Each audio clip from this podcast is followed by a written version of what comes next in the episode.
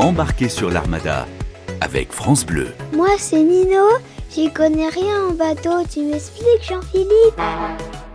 Ça veut dire quoi les pavillons de la marine? C'est un peu compliqué. C'est d'abord le drapeau du navire qui indique sa nationalité. Toute l'Armada s'écoute sur France Bleu. Le pavillon français est le drapeau tricolore qui est mis sur le navire. C'est aussi un ensemble de drapeaux qui permettent de communiquer entre navires. Merci Jean-Philippe. À bientôt sur France Bleu. J'ai encore plein de choses à te demander. France Bleu, radio officielle de l'Armada.